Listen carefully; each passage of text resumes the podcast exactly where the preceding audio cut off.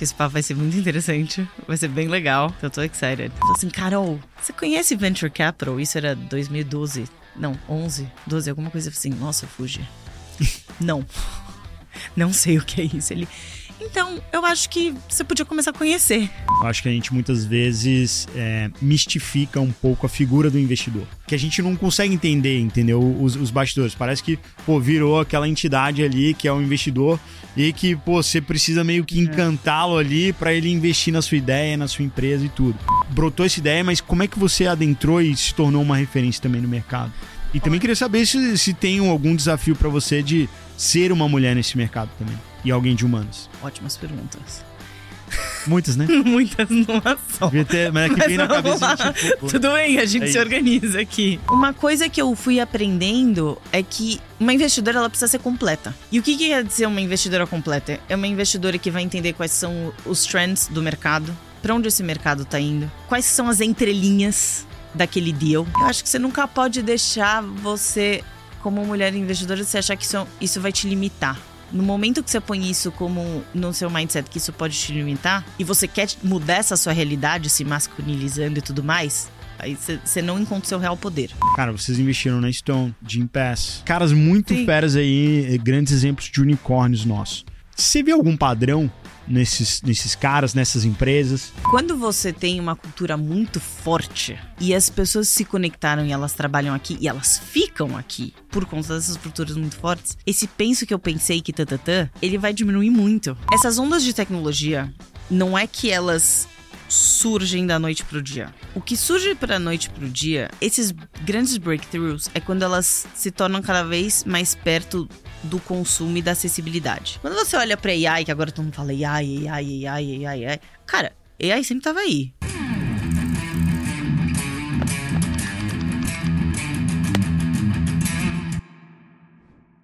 Fala empreendedor, empreendedora.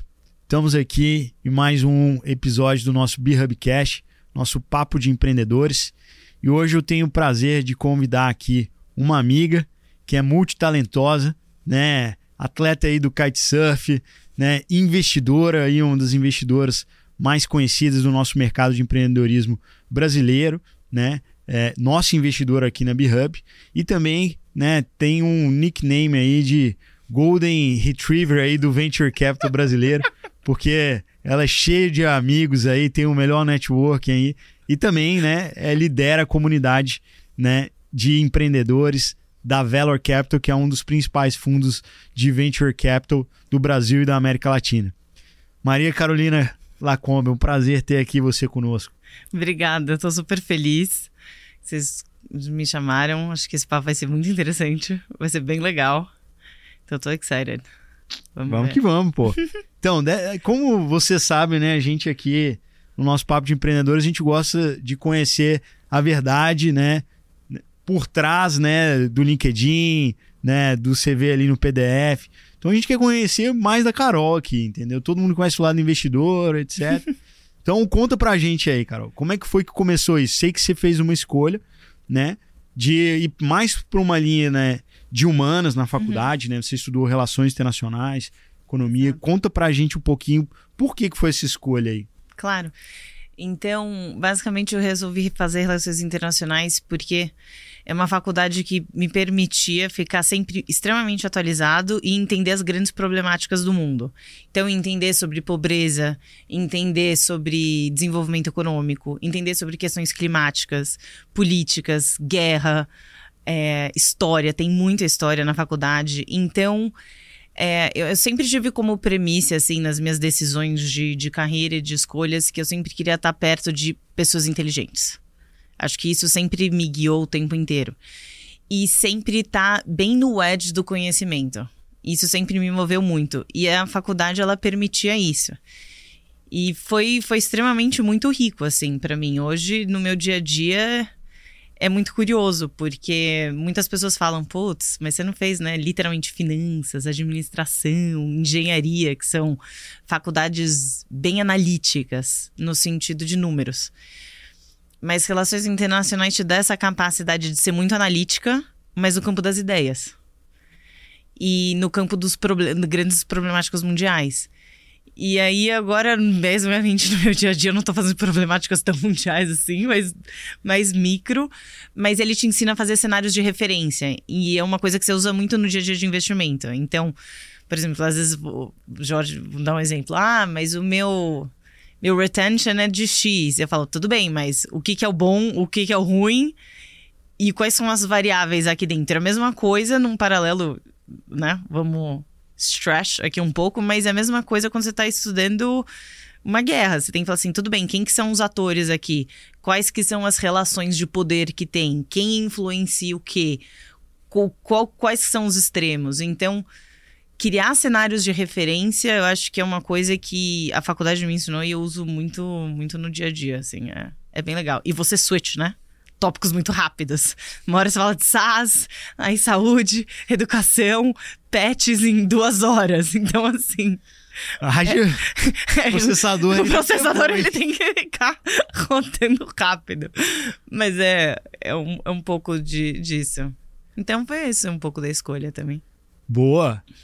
E tem uma história inusitada aí, né? Que você, no, no final da faculdade, você resolveu criar uma ONG né? A base colaborativa que o pessoal aqui em São Paulo conhece bastante, tem alguns programas muito legais, temos bons amigos, Julia Neiva, entre outros de lá, mas, né, você foi cofundadora disso, como é que foi, por quê? Olha, foi, foi muito inusitado e eu acho que ele foi formado muito por valores e princípios em comuns numa rede de amigos. Então eu tinha vários amigos também, alguns já da faculdade, de engenharia e outros de outras. Já estava fazendo a relação nacional, não era internacional, mas era Exato. justo. Aí é, já eram grandes amigos e a gente sempre tinha uma conversa assim de bar, meio que falando. Poxa, a gente já vem de um lugar tão. Sabe, a gente tem acesso à educação, a gente tem network, a gente tem recursos. Como que a gente pode, assim. A gente tá, é muito afortunado no espaço que a gente está dentro da sociedade brasileira. Como que a gente pode usar tudo isso que a gente tem para impactar melhor a sociedade? E hum. como que a gente faz isso de uma forma efetiva e escalável? E não em coisas muito pequenas. Então, na verdade, a história da base começou, na verdade, foi com o, foi o Marete, o Flavinho e acho que foi o Fábio também. Isso você está buscando lá atrás no, no, no HD. E eles começaram numa teoria que era as grandes ideias, elas começaram lá na Revolução Industrial por causa do café. O café era o grande motivador das pessoas, assim, ficarem até tarde discutindo ideias e dores do mundo e problemáticas e tudo mais. Aí eles falaram, putz, vamos replicar isso? E a gente começou, na verdade, com um cafezinho pequenininho na casa do Shed, da mãe, da mãe dele que alugava pra gente. E a ideia era fazer um café onde cada pessoa que ia ia levar um livro e contar sobre uma ideia para ir estimulando essa troca de ideias e tudo mais. A gente falou, muito legal. E o Marisa falou assim: ah, a gente tem que fazer uma revolução de ideias e tal. Eu falei assim: calma. Vamos lá, né? A de humanas, mulher pegando os caras de engenharia, lá, vamos settle down e criar uma coisa mais prática. Quem diria? Mas. Aí a gente fez uma estrutura na base que a ideia era a seguinte: a gente tem que sempre ter uma parte de troca de ideias de conhecimento, onde a gente vai estimular cada vez mais novas ideias. Então a gente teve, por exemplo, o primeiro curso de teoria U que a gente fez, que é uma teoria de inovação super interessante. Aí a gente fez um curso sobre feliz, é, felicidade, estudo da felicidade. E isso era lá atrás, assim, era, era muito gostoso, porque você estava trocando ideias com seus amigos. Então você tem essa parte de conhecimento forte. Aí a gente tem os base papos, que a gente trazia gente de fora para trocar e falar o que, que essas pessoas estão fazendo de pautas de impact investing, sustentabilidade, pobreza, é, questões criminosas de legal, de, sei lá. Então eram, eram muito legais. E daí teve um terceiro braço que a gente fez, que era assim, como que a gente materializa tudo isso? né? Porque a gente está falando dessa troca de ideias, a gente está recebendo inputs de pessoas que estão fazendo coisas legais, mas a gente tem que materializar, a gente tem que fazer. Então a gente fez uma época, tipo como se fosse uma incubadorazinha, assim, de projetos sociais, onde pessoas que queriam criar coisas legais, que eram fomentadas, elas tinham a infraestrutura e o network para fazer isso. Então a gente começou com esses três braços. E é muito legal, porque tudo isso tem uma potência muito grande, porque, porque tudo tá, tá junto através de um network que tem o mesmo propósito. Então, é um. Eu acho que eu nunca vi um case de growth tão grande, tão natural, sem nada de carga envolvido. Porque quando você tem. A, o propósito ele é tão claro, você é natural, você fala disso no seu dia a dia. E é a coisa mais bonita, porque você está se doando, você está você tá falando de servir, de ajudar o outro. Então só ia brotando na casa. E eu, eu nunca vou esquecer. A gente tinha geralmente, sei lá, 20, 30 pessoas. Mas a porta. Cara, eu não entrava. Tinha, sei lá, cento e poucas. Eu falei, Marete, o que, que tá acontecendo aqui? Ele, eu também não sei. A gente precisa trocar de casa. Tarará. Mas é isso, é, é natural porque o propósito é muito forte. Boa. Foi por isso que a gente criou. É, não, e, e bacana demais a história. Eu, eu acho que assim, é, a gente, né, quer se conectar, a gente quer ter um propósito maior, né? Então, é. talvez isso tenha, tenha é, estimulado um pouco essa expansão e, e, realmente a base se tornou uma, uma grande referência, né? Uhum. E linkado com isso, né? Você sempre foi importante para você ao longo da sua trajetória essa questão do impacto, né, do é. propósito. E aí depois dessa vivência ou concomitante, né, porque Sim. não é que você é, se nunca deixa de ser cofundador, né, de, de, de algo, então você começa uma carreira voltado também para impacto, mas com uma consultoria de crédito carbono, né? Uhum. E Sim. por que é, essa escolha? Ou foi, foi a consequência disso? É, eu acho que tudo vem do mesmo da mesma força motriz, que é quando você estuda muito a realidade, história do mundo, você fala assim, cara, tiveram tantas ondas de desenvolvimento que que faltaram uma certa de ajuda do governo em tal momento, uma ajuda regulatória, um, uma infraestrutura bacana para para o desenvolvimento acontecer de verdade. Eu falava assim, cara, então vamos. O que, que eu posso fazer do meu dia a dia, usar o meu tempo, para que eu tenha um, impacto nessa, no desenvolvimento econômico da forma mais correta, sem gerar nenhum liability, tanto para a sociedade quanto para o ecossistema e natureza. O que, que, que eu posso fazer? E que também vai ter escala. Aí, no fim da faculdade, eu descobri uma consultoria e eu adorava, né, desenvolvimento sustentável, essas coisas. Eu falei assim, cara, que animal, crédito de carbono, você está usando uma solução de mercado para resolver problema na Amazônia, entende? Que genialidade! Eu achava maravilhoso. E tem a sua genialidade, porque você está usando o próprio mercado, uma solução de mercado artificial para ela se autorregular. A única coisa é que, né, protocolo de Kyoto e tudo mais, você tem um impacto ali de governo. Mas, deu o que, que aconteceu? Eu via o quê? Trabalhava na consultoria, era demais, eu tive muito contato com o Banco Mundial e tudo, foi insano, foi assim, maravilhosa experiência. E no paralelo eu tinha a base que eu falava assim, gente, eu tô eu tenho um, um escopo muito pequeno aqui, assim, o, o, tanto de mudança que eu consigo fazer na sociedade é pequeno. Mas se eu faço ele bem feito, ele pode ser bem escalável. E esse é o mindset que da base fez, e hoje a gente já tá assim. Posso falar que a gente fatura bem, assim, por uma. tem o seu time, tem problemas de gestão. É muito legal. Então eu ficava assim, putz, qual que vai ser meu próximo passo para eu conseguir ter mais impacto de uma forma mais escalável? Porque eu falava assim, hum, aqui eu tô muito limitada. Aí um. Foi muito engraçado que o meu chefe, o Fuji, na época, sabe aquele senhor japonês, aquela coisa assim, tipo, 70 anos, barba branca, olhou assim e falou assim: Carol, você conhece Venture Capital? Isso era 2012. Não, 11, 12, alguma coisa assim. Nossa, Fuji. Não. Não sei o que é isso. Ele. Então, eu acho que você podia começar a conhecer. Eu acho que você pode ser uma boa pessoa para isso. Eu falei, bem, né? Tenho, sei lá, 20 anos, 21. Se eu tô com uma pessoa muito inteligente, ele tá me direcionando isso e eu ver, ele tá me dando essa sugestão. E eu vejo que é um, uma forma também de eu conseguir escalar impacto, porque querendo ou não, o Venture Capital, qual que é a grande missão dele, né? É um veículo de investimento que está investido em startups nascentes, ou um pouco maiorzinhas, que tem um potencial de mudança muito grande. E impacto. Ponto. Isso, isso é o tipo de ativo que Venture Capital investe. Falei, cara, animal.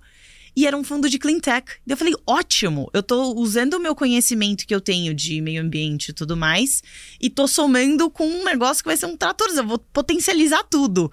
Falei, joia, pessoas inteligentes, escala e impacto. Aí eu entrei em VC. Então eu entrei na Performa em fim de 12 para 13, num fundo de clean tech. Foi muito curioso. E daí também tinha um fundo de early stage, daí eu entrei em venture capital ali.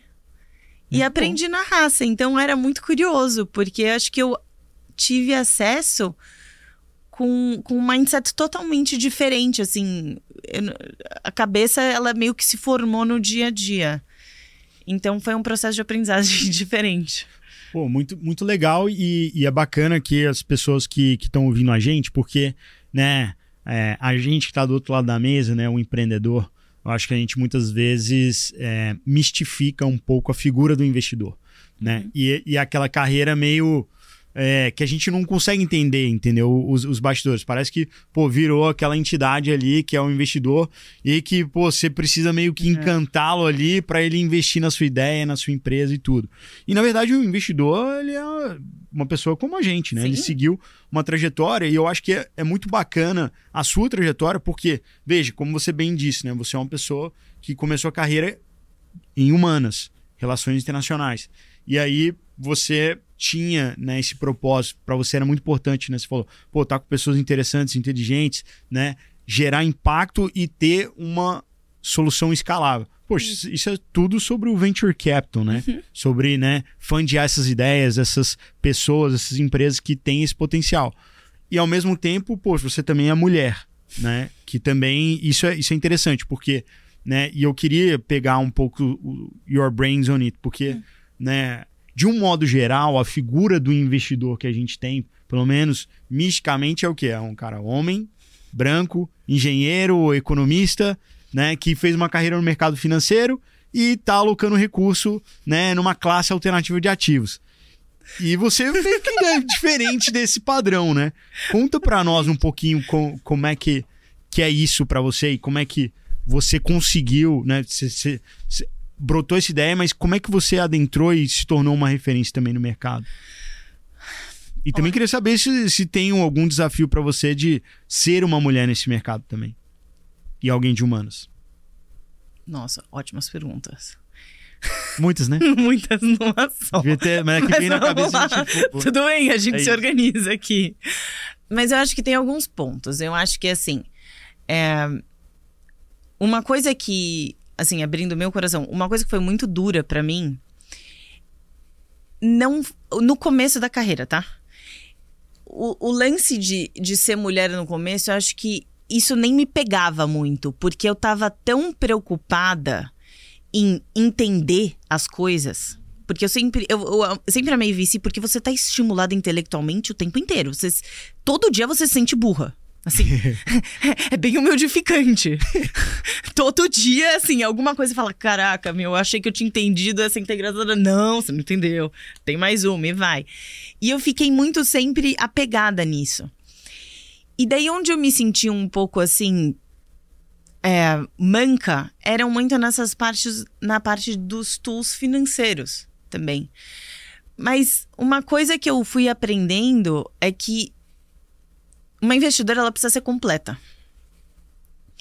E o que, que quer dizer uma investidora completa? É uma investidora que vai entender quais são os trends do mercado, para onde esse mercado está indo, quais são as entrelinhas daquele deal. Então eu vou te dar. É, é muito engraçado, eu falo isso muito para as pessoas que eu converso de VC. Eu falo assim, cara, você precisa entender entre, as entrelinhas do deal. Então, vou te dar um exemplo. Por que, que o Uber, você acha que ele voou tanto? Você acha que assim, qual que foi o, o behavior que teve ali dentro? Que foi tão determinante para ele explodir? Olha, eu vejo alguns, alguns motivos, mas sobretudo eu acho que o, o Uber, ele foi. O Travis Kalanick, que é o, que é o fundador, ele foi muito perspicaz em, em criar um efeito multiplicador a partir do, do efeito rede, né? Então ele, ele ao né, Bom, quem já pediu táxi na vida aqui em São Paulo sabe que era bem difícil, né? Sim. Conseguir o táxi naquele momento que você precisava. Com chuva, então, impossível. E, e ele conseguiu falar, cara, o problema disso é a escassez Uhum. de motoristas. Uhum. E aí ele começou a criar essa dinâmica para tornar primeiro atrativo, usando um motivador econômico, né, que era o preço que Uhum. variava, Sim. Né, para atrair mais motoristas. E Uhum. atraindo mais motoristas, ele falou, cara, isso vai melhorar o serviço, eu vou atrair mais pessoas para consumir o aplicativo Sim. e conseguiu fazer isso lindamente, contra tudo e contra todos, porque ele estava no borderline ali da, da legalidade. Isso. Minha opinião, não sei. Então, agora on top disso, o que, que você acha? Por que, que uma pessoa também pegava Uber e não pegava táxi? Por conta de status. Você não tinha, na época, um motorista. A questão do motorista é uma questão de só quem é muito Sim, high level. high level É, tem um é. motorista. o conceito E- black veio depois, né? O Uber era o máximo, né? Já Era o era o máximo, black. exato. black Então black. era aquela coisa assim, putz, eu vou sair, piada do almoço, eu vou sair e vou levar lá o date num táxi branco com a placa vermelha ou num carro preto na placa bonitona que eu tenho um motorista. Você tem um, um quê de comportamento social muito forte. Então eu acho que quando você consegue identificar essas forças que impulsionam essas empresas para acontecerem, que elas não são, elas não estão no seu BP. Esse lance do behavior, do status, que você um motorista era acessível, é um status que você fala assim, cara, eu não conseguia consumir isso antes. Agora eu consigo consumir um status. Isso não tá no seu CAC no modelo. Isso claramente não tá. Então, assim, você você ter esse arcabouço de experiências e de observação, onde você olha como que, como que o cenário econômico está acontecendo, como que esses, essas, essas mudanças sociais acontecem, elas também ajudam muito você quando você olha um deal, que daí você consegue catch essas entrelinhas. E você fala assim, cara, é por isso que isso- esse troço está acontecendo. Por isso que subiu tanto. É óbvio. Entendeu? Então eu acho que assim, quando você tem essa investidora, você tem que olhar. Então, essa a parte de mercado, obviamente, o research, quais são essas os trends, o que, que são essas entrelinhas que tá acontecendo, o que, que é essa segunda derivada, sabe? Tem, tem alguma coisa que. Sempre nessas empresas unicórnios grandes, tem, te- teve alguma, algum negócio desse. Airbnb, mesma coisa, você não podia ter acesso àquelas puta mansões. Agora você meio que pode ter um pouco mais de acesso. Então, assim, quando você fala assim, eu quero uma investidora de VC que é um deal, uma empresa que ela tem que gerar muito valor, tem alguma questão ali dentro que eu acho que você tem que ser muito perspicaz e observar essas mudanças. Então vão ser as grandes waves de tecnologia que você vai olhar, essas, essas questões sociais. E claro, eu não tô falando para você não olhar os tools. Eles são extremamente importantes. Mas os tools, sem essa outra parte, ela não vai a nenhum lugar. Porque senão você vai analisar um deal totalmente assim e você não vai ver para onde ele vai chegar. E você não vai conseguir achar esses, esses breakthroughs.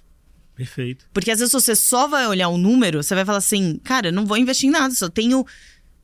Vou te dar um exemplo. É, tem alguns, por exemplo, gig economy, todo esse negócio. Sem imaginar que você podia ficar monetizando o cara de outras formas. Assim, não, não é óbvio no modelo. Sim. No modelo você não consegue, você tem que ter um, um quê de criatividade ali. Então, quando você perguntou assim, ah, como que eu me sentia no começo, acho que se eu não tivesse bons líderes, bons chefes que falavam assim, Carol, e você é muito nova, né? Você fala assim, cara, gente, eu sou mulher, eu sou de humanas, não sei nada de número. Ferrou, o que, que eu tô fazendo aqui? E os founders querendo, né? Pedir advice, eu dou dinheiro ou não? Falei, Katsu. E daí o que, que você começa a fazer? Você começa a entender o founder. Por que, que ele tá fazendo aquilo? Sabe? Eu, o que, que esse mercado, qual que é a entrelinha que ele viu que eu não tô vendo? Então eu acho que um diferencial como investidora é você ter essa capacidade, ou investidor, é ter essa capacidade de conectividade também. E essa empatia com o empreendedor. E isso é assim, é uma bazuca que se você sabe controlar, você é, tipo, muito poderoso. Porque isso vai te ajudar no ciclo inteiro do investimento, né? Mas isso eu acho que é muito importante. Então, isso foi um- uma coisa que eu fiquei meio assim, putz, beleza, eu fui lá, fiz GV, e daí você faz o pacotão completo. Então, acho que isso é um pedaço. Na parte de mulher, eu acho que você nunca pode deixar você, como mulher investidora, você achar que isso, isso vai te limitar. No momento que você põe isso como no seu mindset, que isso pode te limitar, e você quer mudar essa sua realidade, se masculinizando e tudo mais, aí aí aí você não encontra o seu real poder. Porque você tem um poder de diferenciação muito grande. A mulher naturalmente, não naturalmente, mas ela tende a ser mais empática. Ela tende a ser mais sensível no sentido de sensibilidade, ser sensível com a pessoa, entender a realidade dela. E, e esses são, são dois pontos que, assim, no dia a dia, numa situação, às vezes, de board ou numa situação difícil, e a gente sabe que o que um bom investidor é, é aquele que vai receber a primeira ligação quando o founder tem um problema. Então, assim, você tem esses mecanismos que são naturais, que você precisa trabalhar eles, que quando você se masculiniza, você perde esses poderes, entendeu? Eu não tô falando que homens também não são sensíveis, longe sim, disso, ou não são empáticos, mas existe uma tendência maior de um lado ou de outro que eu acho que é muito importante. E as meninas que estão no mercado e tudo mais, elas precisam saber disso, entendeu? E não não falar assim, ah, agora eu vou ser aquela caixinha ali, fechadinha e tal. É, aprenda, sabe? E sempre seja the smartest person on the block. Lute para ser essa pessoa sempre. Eu não sei, é pelo menos o que eu acho, então, não sei. Boa, Carol. Acho que você trouxe várias coisas interessantes, né? Então, uma delas é, é que essa diversidade é um superpoder. E essa diversidade não só em termos de gênero, mas também de background, né? E aí eu acho uhum. muito interessante isso porque é, e até casa com essa questão de sucesso, né, é, de investimento alternativo de venture capital, de capital de risco, que me faz conectar lá nos primórdios até da indústria de venture capital, uhum. né? Então, se pegasse o Don Valentine, que é o, o fundador é, da Sequoia Capital, que é talvez o fundo mais renomado da história, ele tinha um edge versus outros investidores da época. Qual que era esse, esse edge? Ele era um cara que ele tinha se formado como vendedor. Ele era vendedor, cara de marketing, né? Salvo engano da Texas Instruments. Então ele é um cara que ele pegou e ele desenvolveu de novo um edge porque ele ao invés de vender, né, para a empresa, ele descobriu falou, cara, vou vender computadores, vou vender equipamentos uhum. aqui tecnológicos para né, o exército para outros caras que ninguém estava olhando. E ele levou isso para a indústria de venture capital, que ele pegou o seguinte, cara, beleza, eu, eu tenho essa esse conhecimento técnico aqui de produtos, mas cara, o que eu trago para a mesa, o meu diferencial é saber qual o potencial de escalabilidade, de uhum. crescer aquele mercado. Né? Uhum. E ele, inclusive, a Sequoia durante muito tempo falou: cara, eu invisto em grandes mercados, em mercados que estão expandindo. Não em pessoas, né? Empreendedores, que é contra-intuitivo. Mas sim, né? Então ele tava sempre falando, cara, o que que é esse plus a mais que é, pô, uhum. não, né? A gente até como empreendedor, às vezes acha a gente, cara, o melhor produto é o melhor serviço que vence. Não necessariamente, né? O componente psicológico, o componente é de marketing, de distribuição, muitas vezes é o que vai fazer uhum. com que uma empresa seja bem sucedida ou não. Uhum. Eu imagino aí o quão sofrido deve ser para qualquer banco digital competir com o Nubank, né? A força da marketing, esse hype, essa inovação, branding, cara, incrível, jovial, que conecta com as pessoas. Então, acho que essa sua formação humana, esse background, traz muito para a mesa também como investidor para trazer esse viés, né? Pra olhar a gente que tá, mas qual que é até a distribuição? O produto legal, o é. time é bom, o técnico, etc. Mas beleza. Que, que, como é que esse negócio Isso. vai encantar as pessoas, vai atrair clientes, é. né? Que, na minha opinião, sendo sincero, eu acho que é o mais difícil, né? O produto, o desafio técnico, claro, naturalmente é, é muito difícil, é uma parte essencial, mas para mim o que sempre tirou meu sono foi distribuição. É, é o que motiva por que, que você estaria no topo da cabeça daquele cliente? Assim, o, o que que o, o, que que faz? É assim, o, o que que tá motivando? É uma dor? É um algo positivo? Você tá ajudando ele? Eu acho que assim, você saber ler o seu cliente e saber qual que é a real motivação. É, volta pro case Uber. Qual que era a real motivação do cara que queria Uber? Porque tinha uma questão de status ali. Então, assim, você ter essa sensibilidade, é o que diferencia, assim, muitos founders para outros founders. É impressionante.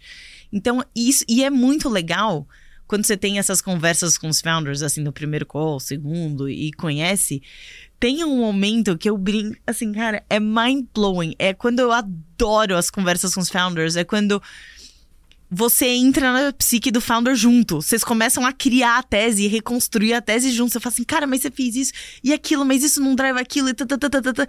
Aí vão assim, o call de 30 minutos é uma hora e meia, entendeu? E você não quer parar. E eu acho que eu, eu pelo menos, tem vários casos assim.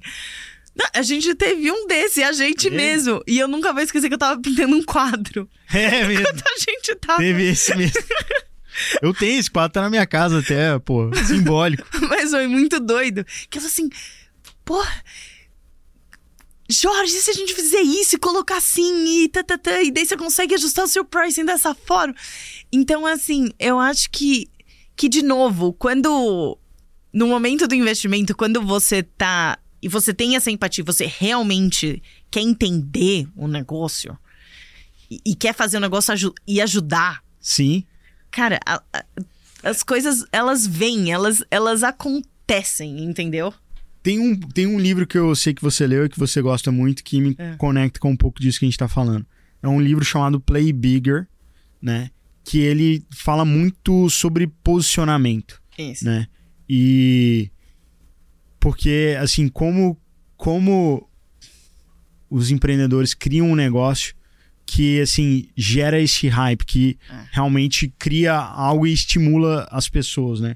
E ele traz a história desde a Salesforce, que criou o anti-software, né? Que tinha as pessoas tinham que comprar o CD, é. aí daqui a pouco aquilo virava obsoleto e você tinha que comprar outro novo. E ele falou, cara, não vou fazer um negócio diferente. Cara, fez um monte de loucuras. A gente até fez algumas coisas aí. A gente lembra do, do City Tour de empreendedorismo em São Paulo. A gente chegou a fazer isso com o Poteiro Valley Club. A gente fez ali algumas coisas ali, alguns instantes. Mas eu acho que uma coisa que foi, me estimulou muito nesse livro e que conversa com essa questão que a gente está mencionando aqui foi essa, esse aspecto do posicionamento. Então, por exemplo, é. B-Hub. Percepção de back-office, serviço de contabilidade, etc. É uma percepção de mal necessário de que não gera valor, que, putz, é, é uma parte que você esquece. E, cara, a gente fez todo um trabalho para falar: não, cara, a gente quer fazer o back office great again, a gente quer ser o braço direito do empreendedor, a gente quer empoderar esse uhum. cara, essa, essa mulher, essa empreendedora, a focar no coração do negócio dela, na paixão dela, naquilo que ela é boa, enquanto a gente cuida de todo o resto, né? Então, foi, foi um, um negócio que ajudou muito a gente, assim. A gente não tem conta aqui, conta ali. Não, cara, é B-Hub, é um foguetinho e a gente está ajudando, né, nossos clientes para decolar para o futuro. Cara, e tem uma coisa que vocês fazem, acho que no último hora a gente conversou sobre isso, que é uma coisa que vocês conseguiram, de novo, no exemplo do Uber, você tem uma coisa que foi coisa, acho que vocês estão construindo que é o uma das coisas mais mágicas, e eu acho que a coisa mais mágica que vocês conseguiram fazer de verdade, você conseguiu ter o trust. Então tá, tá, tá começando, Não, mas... mas. Mas para pra pensar, Sim. todo o fluxo, né? Quando Sim. a gente olha assim, cara, existe uma dependência total. Eu, eu, você tá tomando conta dos impostos Sim. daquela pessoa. Assim, ela tem uma. uma não, não é uma questão só de dependência, mas ela confia em você. Sim. Ela confia na B-Hub. Ela confia naquela marca e naquele time que tá por trás. Sim. Pra ela dar acesso às informações financeiras dela. Cara, a gente tem a senha. A da senha do banco. Do banco, cara. É foda, não, realmente, cara. Então, realmente. assim, você teve. Você catch o trust. Você tem o trust. Assim, cara. E eu nem, eu nem tô te vendo do outro lado, entendeu? Eu não é. conheço o Jorge para dar minha senha do banco. Mas eu tô vendo. É, realmente é. Então, assim. Realmente é. O foguetinho é poderoso aí, cara. Alguma coisa certa a gente tá fazendo. Tem muito ainda o que melhorar, mas. Cara, é, é, é verdade, cara. Eu acho que é. Essa questão do, do trust, da confiança, ela é muito difícil e, e também é um, é um ponto sempre de relação de internet. Né? Você uhum. pegar. Acho que sempre é um edge. Cara, um, eu sou muito fã, muito fã do Mercado Livre, cara. Eu acho que o Mercado Livre, cara, putz, são uma das empresas mais fodas do mundo, né? Acho que o que o Galperin, que o Stélio é, fizeram, cara, é, é realmente foda. E uma coisa que diferenciou eles foi essa questão da confiança. Uhum. Então, imagina, se comprar um negócio, cara, online, putz, será que vai chegar? É. E os caras tiveram uma grande sacada do mercado pago. Então você pagava, eles retinham esse pagamento. Na hora que você recebia, ele falava: recebeu? É isso mesmo? Recebi. Aí iam lá e pagavam o mexão. Hum. Pô, cara, isso aí mudou o jogo. Então, esse componente da confiança também é, é essencial. É. E, é. e é nos pequenos relacionamentos e constantes relacionamentos. Então, assim, a régua de relação com o usuário, ela é crítica. Não é só o branding que o branding vai passar essa ideia de trust. Não adianta. Você pode fazer uma ideia com com uma, questão de trust, mas se você não tiver o seu CS pronto para absorver aquilo, se durante o processo tiver algum catch ou uma falta de informação, a pessoa tá à deriva, aí isso vai corroendo. Então, eu acho que a grande beleza é que quando você entende esse seu grande poder e o que você consegue construir, e o seu time inteiro entende isso, faz parte da sua cultura em todas as áreas, desde o Marcelo em tech, que entende que aquilo é crítico e ele precisa criar coisas e features para esse trust acontecer e não não dá aviso, não dá erro com o user. Isso vai permeando com tudo, com o cara do CS, com o cara de vendas. O cara de vendas tem que comunicar com o cara do CS para as coisas estarem alinhadas e as expectativas alinhadas. As coisas vão, entendeu? Então acho que isso é muito legal. No momento que você entende esse seu superpower e ele é refletido também dentro da companhia, e isso também é muito poderoso também. Sim, sim. Cara, Carol, você Agora já entrando na, na dinâmica do, do, empreendedor, mas você falou uma coisa bem legal agora, que é essa questão de como que você constrói confiança, né? É. E, pô, investir, investimento em startup, cara, exige uma confiança bizarra. Hum. Não sei se é, se é verdade ou não, mas assim, do, uma coisa que eu aprendi é tipo assim, pô, você pede investimento e você ganha conselho. Você pede conselho, às vezes você ganha investimento. E uma coisa que eu sempre procurei fazer é, tipo assim, cara, criar um relacionamento em que você vai construindo confiança e essa confiança eventualmente vai, vai desembocar no investimento. Sim. Então, por exemplo, uma estratégia que eu fiz, e eu não sei, eu queria que você, você me contasse de novo, porque também pegar um pouco dos seus insights disso, hum. é, cara, pô, ir construindo esse relacionamento, por exemplo, né? A gente já se conhecia, já conhecia o valor da minha empresa anterior, hum. que vocês não investiram. É. E vocês investiram na B-Hub. Mas, pô, vocês viram minha consistência ao longo desse caminho. Isso. E eu acho que assim, cara, como é que você ganha confiança? Na minha opinião, é fazendo hum. coisas difíceis de maneira constante, consistentemente. Uhum. Então, pô, a gente foi lá, cara, vocês viram lá a Zen, falou, pô, legal, empresa bacana, quase investiram, mas, pô, não investiram. Pô, a gente foi lá, pestiu, conseguimos vender pro RAP. Aí falou, pô, vamos criar uma empresa por causa disso e disso. Pô, beleza, o moleque não desistiu, pô, foi lá. Aí, talvez seja isso que tenha, não sei. Talvez seja isso. Mas, pô, mesmo hoje eu falo, cara, olha, eu tô aqui, nesse estágio aqui. Daqui a seis meses eu vou estar tá nesse momento com essa é. receita, é. com essa margem, com esse negócio. E aí, pô, quando eu falo com o investidor e eu falo que eu tô lá, cara, isso gera confiança, é. entendeu? É bem melhor do que eu já pegar, querer, pô, aquela puta ideia, não sei o quê. Cara, na minha opinião, não é esse o diferencial. É o confiança, Processo. consistência. E eu acho que, na, é, é, concordo, mas eu ainda colocaria duas coisas que estão, assim, dentro do trust. Eu acho que a consistência, sem sombra de dúvidas, isso é key. Mas você tem um outro ponto que é a reputação. Essa reputação ela tem que estar tá constante, ela tem que ser um bumbo, assim. Isso é uma coisa que, na hora que você valida e você vê que ela não muda, você fala, hum, essa reputação, é, ela é muito crítica, ela é muito importante. E que você tem que manter ela. E a outra coisa é, é consistência no discurso também, né? Então, assim, não é só a capacidade de deliver. Acho que a capacidade de deliver, ela é muito importante. Mas, sabe aquele negócio assim? Eu falei que eu ia fazer A. Eu não fiz A, eu fiz B. Mas deixa eu te explicar por que, que eu fiz B.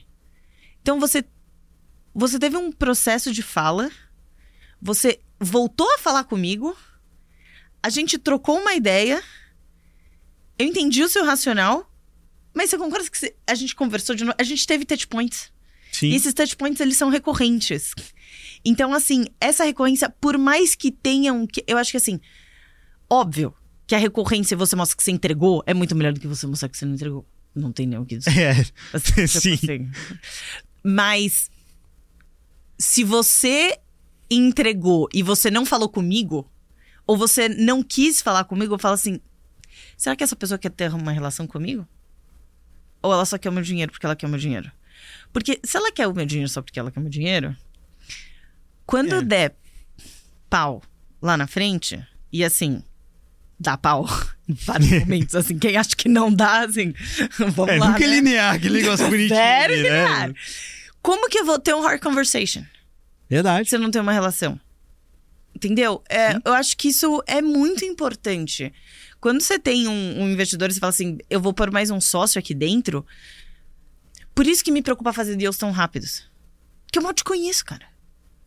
Eu não sei como que você é feliz, como você é triste, quando você tá puto, quando você brigou com alguém, quando você não brigou, como que você reage, há quanto tempo você conhece seu founder. Então, E é um casamento, né, pô? é um casamento. Então, assim, é por isso que essa recorrência, essa constância, ela é tão importante, porque você tem vários touch points. Você diminui a desconfiança, porque, né? Cê- cê- são várias pessoas falando com você ao mesmo tempo. Então, eu acho que isso é importante. Não é só a questão do que você deliver, efetivamente, mas é como essa mensagem chega, como que, como essa relação ela é criada.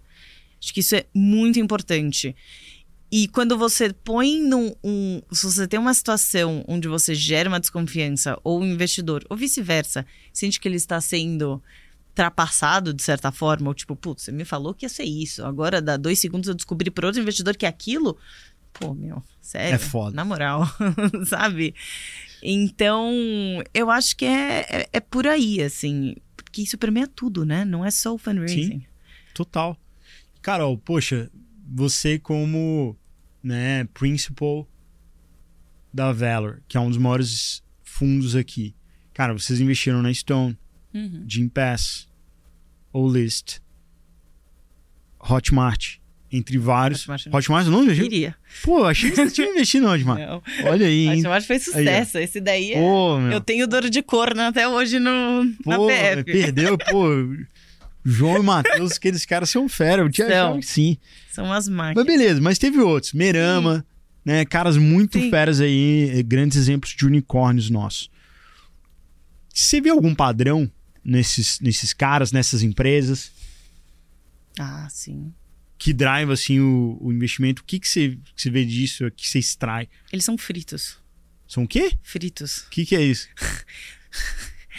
Fritos, eles são noiados. Existe uma noia absurda. Tudo é empresa. Eles são fritos, eles são noiados. Se você perguntar pro Thiago do List, eu acho que era. Tinha uma época que eu conversava com ele, ele comprava produto da loja do Tipo, geladeira ou qualquer coisa. Toda semana. Pra ver se o negócio tava funcionando. Se o que ele construiu realmente estava funcionando. Então, assim, é frito, entendeu? É noiado. Tem que ter, esse, tem que ter essa noia. Porque é essa noia que vai mover ele. É essa noia que vai fazer com que o produto seja perfeito. Que ele vai entregar o modelo e fazer aquele triple check. Que ele vai ter a. é- é a motivação, é, é, o- é, o é a força motriz dele, entendeu? Isso você vê em comum em todos. Esses founders, eles são assim, e eles entendem que o maior bem é a companhia. E eles não vão deixar aquilo morrer, porque eles acreditam naquilo. Faz sentido, é, é a força deles. Então, eu vejo isso no nível de quanto frito que eles são, entendeu? Boto fé, cara. Assim, eu acho que a gente, né, uma pessoa que vê um empreendedor de fora, fala, ah, pô, que gênio, teve uma ideia ótima, etc. Mas na verdade tem essa, essa questão, né, cara? Assim, é, eu sinceramente não desejo pro meu filho que ele seja empreendedor. Ai, Cara, é. Não, é sério, cara. É muito duro, cara. É assim, muita noite sem dormir, cara. Muita barriga no balcão. É tomar porrada, cara. Cair, levantar e voltar. Cara, é, é duro, é duro, é duro, é duro, é duro. E, cara, você precisa ter, cara, essa dose aí de paixão, essa dose de, de se importar, É. que, cara, é, é o que vai fazer a diferença no momento de, pô, na hora que o couro estiver comendo, você não, não sair fora, né? Não desistir e persistir e dar a volta por cima. Então, cara, concordo muito, mas é uma coisa que a gente precisa falar para as pessoas, né? Que às vezes as pessoas falam, ah, pô, você é meu próprio chefe, vou empreender, cara, uma ideia boa e tal. Não, Meu amigo, é. Cara, não desejo pra ninguém, cara. É duro pra caramba, meu. É. É muita conversa difícil, cara. É muito, muita barriga no balcão, muita hora ali, cara. Minha coluna aqui, ó, tem 82 anos, cara. Minha coluna tem que ficar usando troço, senão eu não aguento minhas costas. É duro, cara. Então, bacana, cara. Porque é isso, assim, né? Boa parte do, dessa questão de sucesso é, cara, persistir, é lutar. né? E, e eu acho que tem. Você perguntou, né, dos desses founders. Eles. Isso é tão. Esse propósito é tão forte que, independentemente se ele tá no pre-seed ou se ele tá no Series D, ele vai continuar frito. Se ele tava como CEO lá em cima, billion dollar valuation, you name it, cara, ele vai descer e ter que tocar o produto se precisar tocar o produto e refazer todo o negócio. Não vai ser o resto do produto. Adeus, entendeu? Vou entrar e vou pôr a mão na massa. Talvez ele não, às vezes não seja a melhor pessoa naquele momento da empresa. Pode ser. Mas existe a questão do ownership e do accountability que ele é muito forte. E esse ownership e accountability, eles precisam. Quando essa força motriz é tão forte, eles são naturais. Não é um investidor que vai falar assim. Ai, mas você acha que você. tá, tá, tá?" Não, porque isso tá ali, entendeu? Ele, ele own aquilo. Ele vai parar e vai falar assim, cara, esse meu salário de. A gente tá falando disso, sei lá. Esse meu salário, sei lá, vou pôr qualquer número só pra dar um exemplo. De 40 mil reais que eu tenho por mês. Será que se eu reduzisse pra 30, pegasse esses 10 e contratasse mais três analistas ou, sei lá, três estagiários, não ia ser melhor pra minha empresa? Nesse momento que eu tô de, de, de dificuldade agora? Ou ficar sem salário. Ou ficar sem salário? Porque assim, se ele é realmente genuinamente frito e tem o ownership e o accountability, ele quer ver aquele troço funcionar. Aquele negócio tem que funcionar, porque assim, vai funcionar. De algum jeito vai ter que funcionar, entendeu? Então, assim, ele não vai medir esforços pra isso. E eu acho que isso que é. Eu vou te falar, não é fácil de ver. Não é fácil identificar. Você vê, percebe isso quando você tem as repetições e, e a recorrência da relação que você vai construindo com o founder. Você percebe, aí você começa a ver esses traços, entendeu? Então, não é simplesmente assim, ah, esse negócio é minha vida. Tipo assim, vamos lá. Entendeu? Minha vida. É sua vida? que hora você vai dormir? Exato, entendeu? É uma boa pergunta aí pra Então, você fazer essa pergunta entendeu? no seu. Então, eu vejo onde ele passa as férias, é diferente. Ai, ó. Se ele tá tirando férias, né? Se ele tá tirando férias, não é um bom. É. Mas, mas é complicado. Sim, é, é. é muito difícil. Por isso que também essa parte humana ela é tão forte. Sim. Não é simplesmente, às vezes eu- é muito doido, né? Às vezes a gente fala, nossa, mas esse cara fez Stanford, Harvard, tã, tã. Tudo bem, animal. Ele tem acesso a network, ele teve acesso a conhecimento, ele teve tudo isso, mas qual que é essa. Ele tem capacidade de transformar essas ideias em uma motivação tão grande numa força motriz para tirar uma coisa do papel e construir? Qual que é essa capacidade de construção dessa pessoa? Se ela não tem essa força tão grande, ela pode ter a ideia que ela quiser. Ela não vai tirar do papel, ela não vai fazer aquele negócio ir, nascer, entendeu? Sabe qual é aquele negócio que você olha e fala assim, nasceu, finalmente aquele troço foi. Você entende? Então, assim, Cara, ideia não vale nada, né, cara? É putz, velho. Ideia é aquela coisa que você tá, você tá tomando banho ali, tá no chuveiro, é putz, Nossa. pô, cara. Serve pra nada, cara. Um real a bacia. exato. Então, assim, Faz diferença em execução, né? é total. Por isso E- que precisa e- ser frito. Persistir, né, cara? Porque também é interminável, né? Não é uma coisa, ah, pô, fiz aqui esse troço, acabou. Cara, não, velho. É... Você tem que São ir anos. Exato. E realmente tá interessado. Porque Sim. agora imagina, você como founder, né? Você tá olhando lá o negócio da B-Hub. Você não entra no site da B-Hub pra ver como que tá o CS? Todo dia. Então, Ontem mesmo eu tava quebrando o pau aqui com os caras aqui que, pô, a gente fez uma landing page, tava tudo cagado no mobile. Não. Eu que descobri, falei com os caras, fui lá, mexi no código, reescrevi as coisas que estavam lá, entendeu? No CSS. Cara, é isso. Mas por quê? Porque você é frito. É, não sei se eu sou frito, mas eu me importo. É frito. Não importa. Entendeu? Então, frito no sentido de, tipo, Sim. cara, é aquele. Sabe aquele negócio assim? Ah, tô indo pegar um café.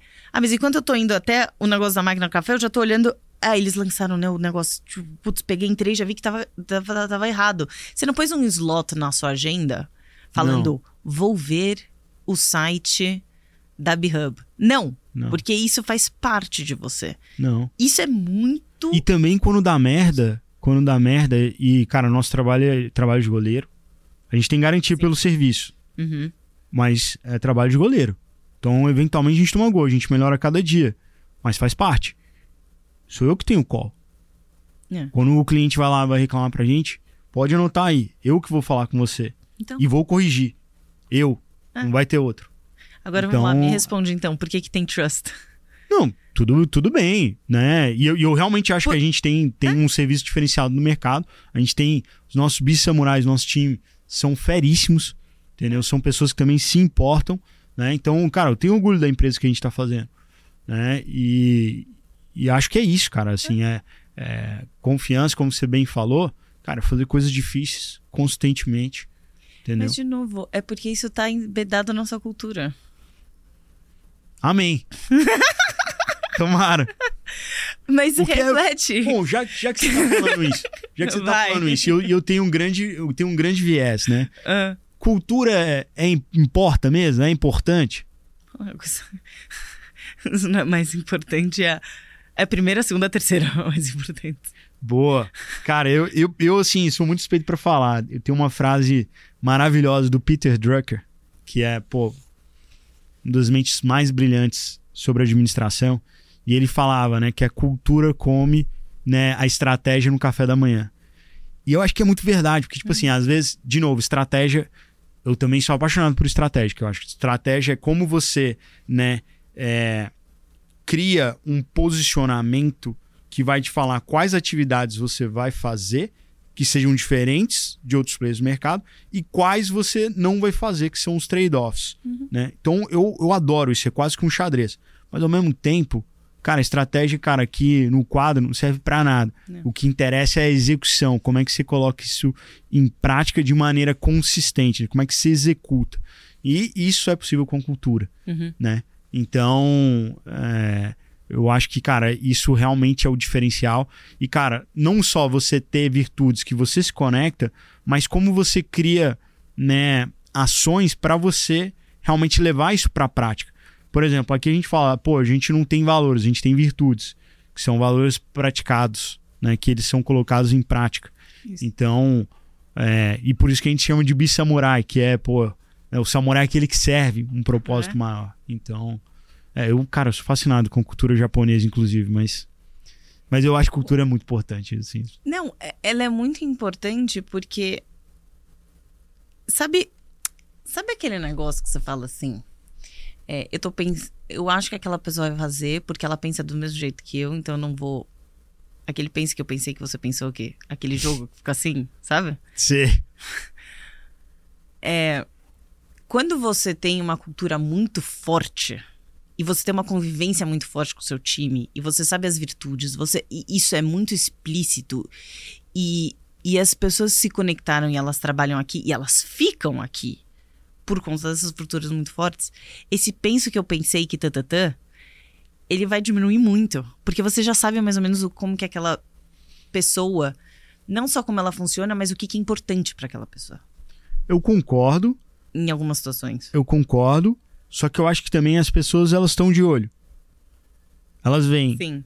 Então, e, e às vezes, exato, e às vezes a cultura é o que acontece quando você não tá olhando. Exatamente. E aí, exatamente, é exatamente pois isso. é. Exatamente e isso. aí, cara, é, é, você também falar o que, que você é. aceita e o que, que você não aceita. É. E às vezes, cara, você vai ter que tomar decisões difíceis hum. baseadas na sua cultura. Sim. Cara, a gente tinha uma pessoa brilhante aqui na minha. Brilhante, cara, muito bom. Mas ele, cara, tava agindo contra a cultura nossa. É. E, cara, a gente teve que, cara, tirar ele da empresa. Foi uma das decisões mais difíceis. Mas a gente foi lá e tomou. porque tá era de acordo com a nossa cultura. É. Então, as pessoas vão praticar a sua cultura, etc., baseado nas suas ações. É. No que que, né? Se você tá. Cara, você tá walking the talk. É. Isso talvez seja o mais difícil, construir os valores. Pô, isso é um trabalho bom pra caramba. Falar, Fazer né? o deck do PT é bom pra caramba. Mas e aí, velho? Um Bota em prática. depois. É, e eu acho Isso é foda. Isso é muito foda. E eu acho que assim, e a cultura, ela. Se, se ela é muito enraizada e ela é muito forte, ela vai expelir os bad apples uma hora ou outra. É. Verdade. Então, assim. Eu acho que assim, tô falando achismo aqui, tá? Uhum. Você demitiu. Sim. Mas em algum momento, por mais que você não demitisse, essa pessoa não ia aguentar, mais aguentar ficar aqui. Em algum momento, no long term. Porque ela não- ia, não ia conectar. É, Ia ficar. Ou é uma meba, entendeu? Que assim. Mas a cultura, quando ela é forte, ela, ela vai expelindo, porque a pessoa não, não se sente parte. E todo indivíduo quer se sentir parte de alguma coisa. Isso acontece sim, mas era uma posição de liderança. Então eu vejo isso acontecer organicamente direto. Direto. Eu vejo pessoas que, cara, entram e amam aqui. E vejo pessoas, cara, que entram e, putz, cara, putz, não é pra mim e tal. E, cara, normal. Se você olhar lá o nosso Glassdoor, vai ver, a gente tem uma nota puta alta, mas vai, vai ter gente que vai falar. Pô, cara, a empresa eh, sugou tudo de mim. Cara, não é que a gente sugou tudo de mim. Cara, a gente valoriza É. pra caramba, pô, a É jornada. cultura. Você pode ver que a galera é feliz. Só que, Sim. cara, a gente se importa. Pô, a É. galera, pô, cara, última sexta-feira do mês, vem uma galera aqui, cara, e, pô, ficam até tarde. Cara, e, putz, o pessoal gosta, cara, de trabalhar. Tem a camaradagem. Porque a gente faz coisas difíceis, a gente faz coisas difíceis juntos, Hum. a gente se ajuda, entendeu? Então, pô, se você não tá nessa pilha, putz, Não. não, é um lugar pra você realmente É exato. vai para vai ter outros lugares. Mas, cara, se você se importa, se você quer ser o braço de empreendedor, cara, é difícil. A barra é alta. Pô, você quer? Então É. vem com a gente. Então é. É isso. Assim, agora, essa pessoa tá na liderança. Cara, quando você contrata um líder, eu acho que você tem que ser mais Muito. cuidadoso ainda. Total. E aí, eu acho que ele pode influenciar negativamente sua cultura. Por isso que a Total. gente agiu rápido. Entendeu? Isso, não, total, sem sombra de dúvida. Ainda mais porque é uma pessoa que tem um pouco mais de poder, querendo ou não. Sim, e ela é exemplo. Sim, exato. Aí você começa a criar essas coisas que estão nas outras camadas e fala assim: tá bom, mas eu tava aqui antes e eu sempre aprendi a operar dessa forma. Por que agora entra uma pessoa que tá operando de uma outra forma? Tá mudando alguma coisa?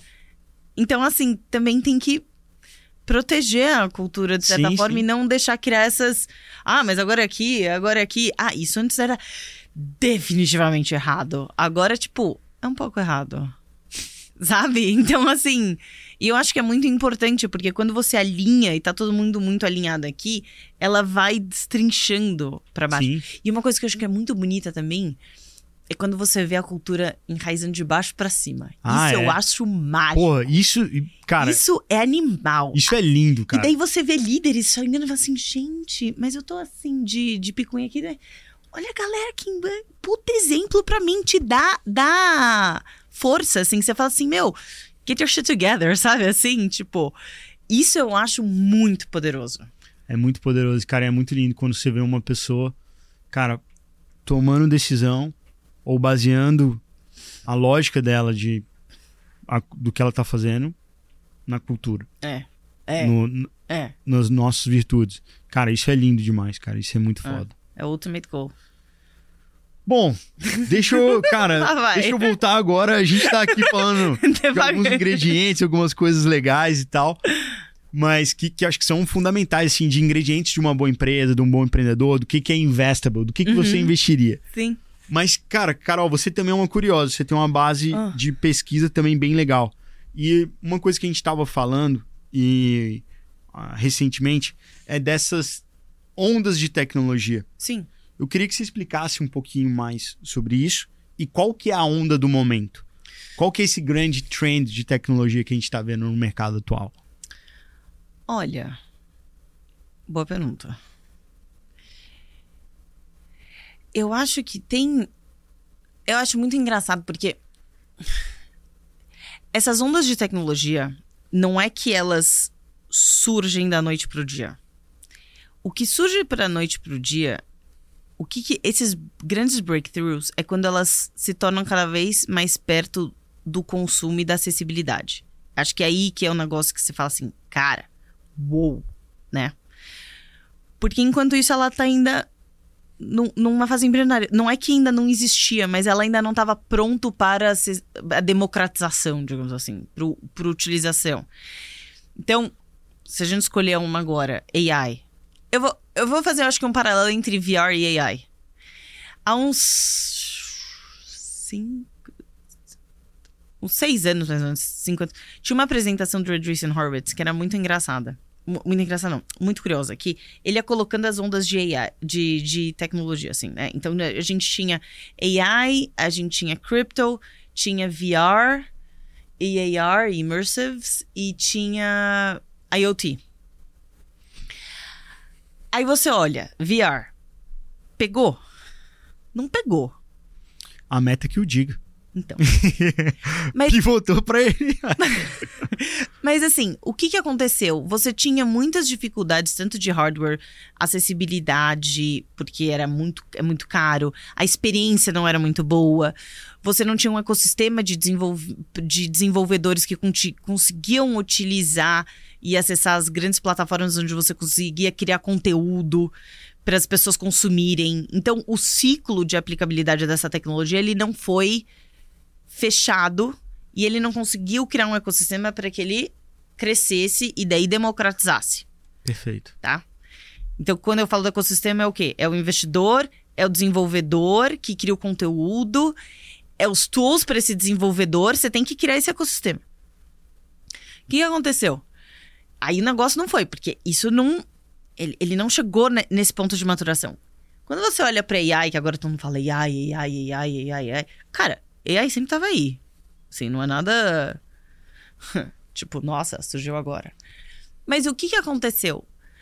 Você tem uma startup, na verdade, que isso é muito curioso, de um brasileiro, acho que poucas pessoas sabem disso. Se não me engano, ela chama Bonsai. Que é um brasileiro que vendeu uma startup de é, aplicação de AI para a Microsoft há uns 4, 5 anos atrás. Qual que era a grande tese dele? Ele falou assim: olha, é, eu tenho vários papers de AI, assim, geniais na universidade. Todos os PHDs estão fazendo várias coisas iradas. Mas eu não consigo aplicar isso no meu dia a dia. Eu tenho um lagging de quatro anos. O que esse setup dele fazia? Ele falava assim: onde é que estão esses papers que já estão mais perto de dois anos para eles serem aplicáveis? Ele identificava elas, acelerava e aplicava nos business. Ele era um acelerador de aplicação de AIs, de forma bem simplista. Por que, que eu tô dando esse exemplo? Porque esse é o grande desafio dessas grandes ondas de tecnologia. No momento que ela consegue ser aplicada e você consegue pegar o ChatGPT e usar tanto você como usuário, falando assim, nossa, eu preciso. São exemplo bem tosco. Preciso fazer um discurso para um casamento, eu não tenho a menor criatividade, eu jogo 30 mil palavras ali, ele resolveu meu perrengue do meu dia a dia. Ou até como eu vou usar a inteligência artificial para reduzir o meu o meu custo dentro da minha empresa com time de CS, por exemplo, ou que seja, aí que você gera, tipo, um pum absurdo. E aí você fez, tipo, um breakthrough, porque você democratizou, você escalou e você permitiu que esse ecossistema inteiro consumisse essa tecnologia e daí o que, que você está acontecendo? Você está retroalimentando ela e ela vai tu, tu, tu, tu, escalando. Tanto que agora você vê todas as grandes também falando que as próprios chats GPTs delas. Então, assim, quando você olha, você fala assim, cara, animal. Essa tecnologia foi democratizada, eu tenho acessibilidade dela. Mas agora, como que eu trato ela? Como que eu aplico ela efetivamente no meu dia a dia? Se eu tô fazendo um business que é AI-based, qual que é a minha barreira? A barreira é mínima. O, o grande lance é o seguinte: como que AI, on top of, ou como em estrutura de algum diferencial muito grande, vai explodir? Eu acho que é, é, é aí onde uma das coisas que os empreendedores têm que pensar muito bem. Se você tem um canal de distribuição muito poderoso, que, ok, acho que todos os founders querem um super canal de distribuição. É. Esse é o sonho de todo mundo. Sonho de todo mundo. Não tô falando nada bizarro aqui. Mas assim, cara, AI por AI é muito assim, como que você vai aplicar isso? Como que você vai pôr isso no seu dia a dia? Como que você une esse seu canal de distribuição para gerar esse diferencial absurdo? Quais são os layers que você põe on top desse AI, dessa, uhum. dessa máquina que você tem?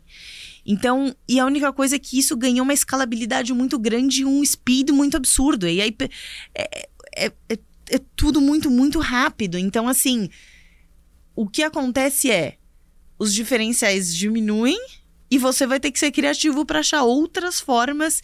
E aí que o lance da motivação com o cliente é tão importante quando você nail ele. Porque assim, aí, aí vai mudar a, motiva a motivação, o que que os, porque o seu cliente realmente está ali, aquele negócio do Uber ou do Trust. Então, assim, como que você soma, soma tudo isso e usa AI ao seu favor? Então, AI tá aí, mas assim, gente, AI tá aí há um bom tempo, sabe? Não é também o uhul. Mas é o acesso a ela. Boa. E aplicação.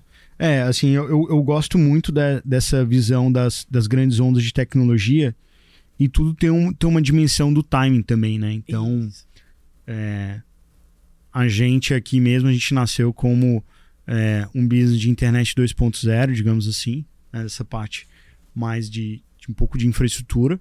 E, cara, a gente está se tornando cada vez mais uma empresa de AI.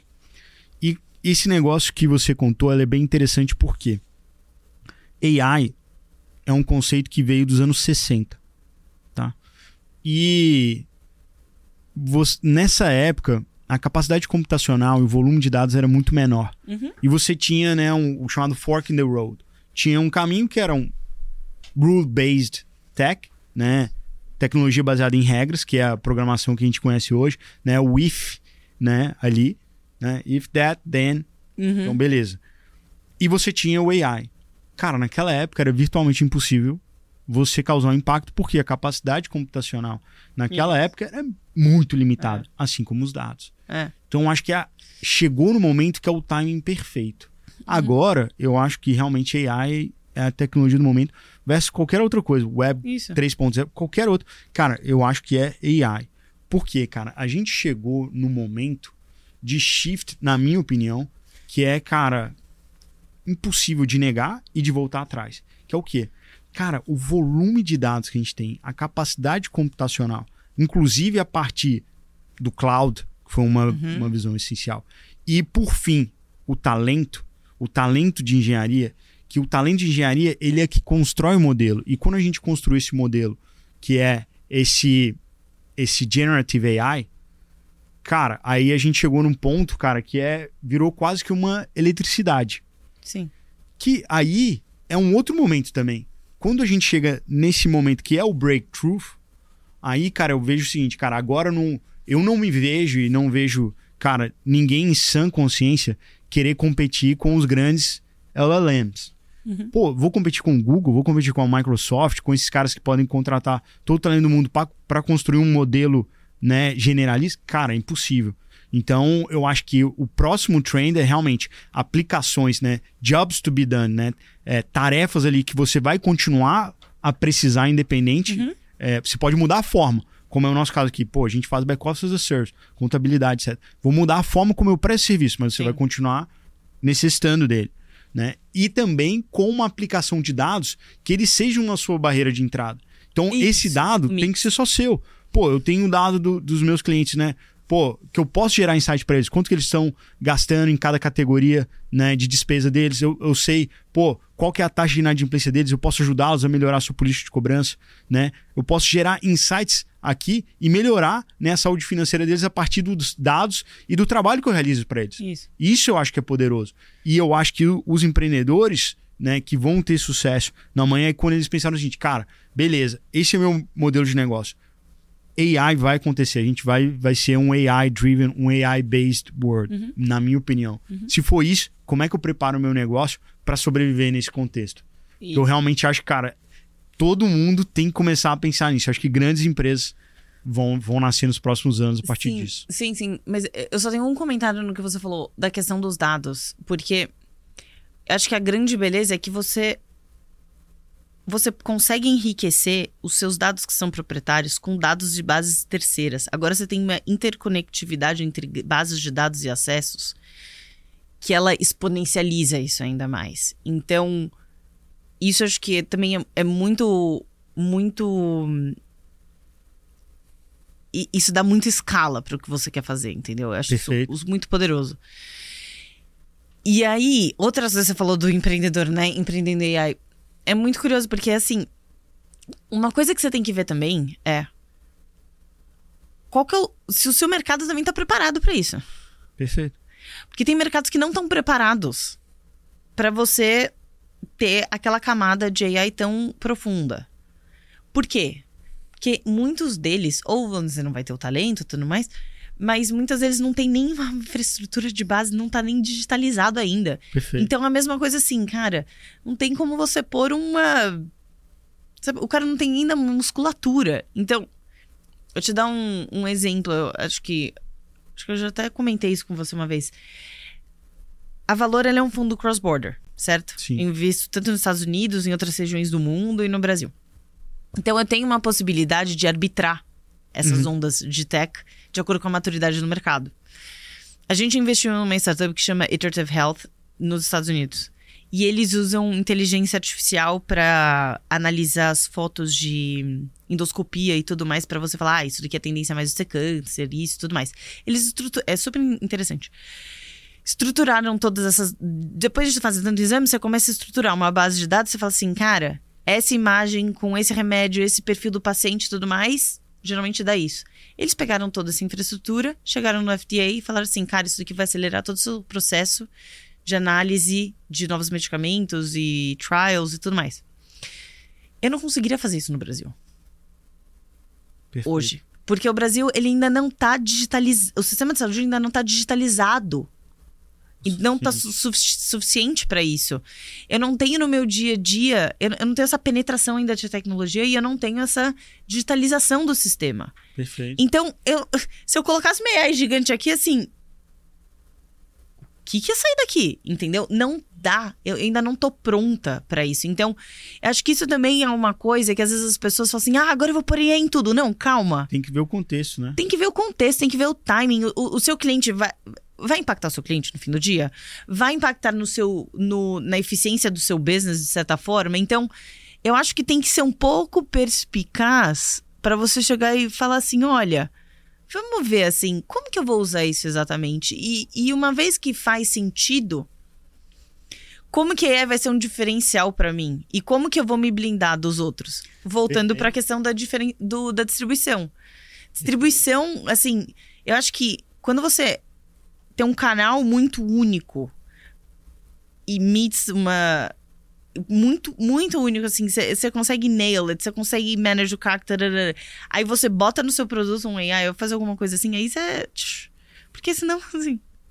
Justo? É, se você quiser só o buzzword, ah, sou um bicho de AI, cara, não tem nada, não tem dado, não tem. Não, cara, não aí vai, vai ser pego na curva muito fácil, né? Tem, tem que fazer sentido, tem que ter é, aplicação contextual. Não, e não é só pega na curva. Ele vai perder tempo. Sim, Ela vai sim. perder tempo, assim, tipo, por quê? E dinheiro, viu? Porque gasta. É.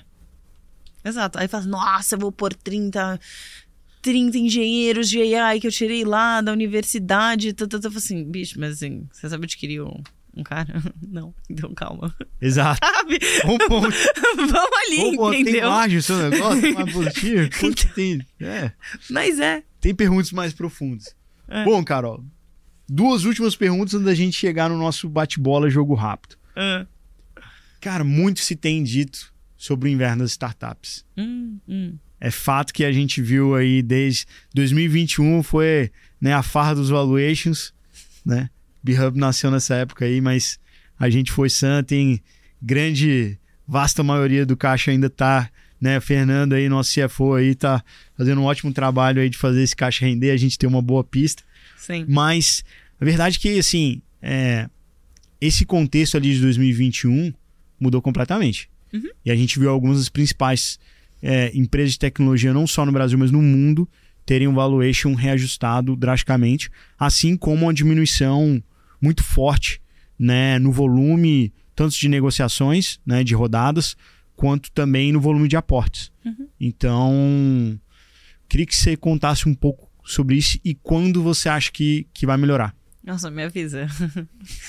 eu também não tô sabendo quando vai melhorar. Pô, tem gente que tá falando que já tá começando bounce back aí, ó. É só pra AI ou mais profundo? Conta pra gente aí. Não, não, não, mas brincadeiras à parte. As empresas de AI estão conseguindo, tipo, levantar mais do que as que não.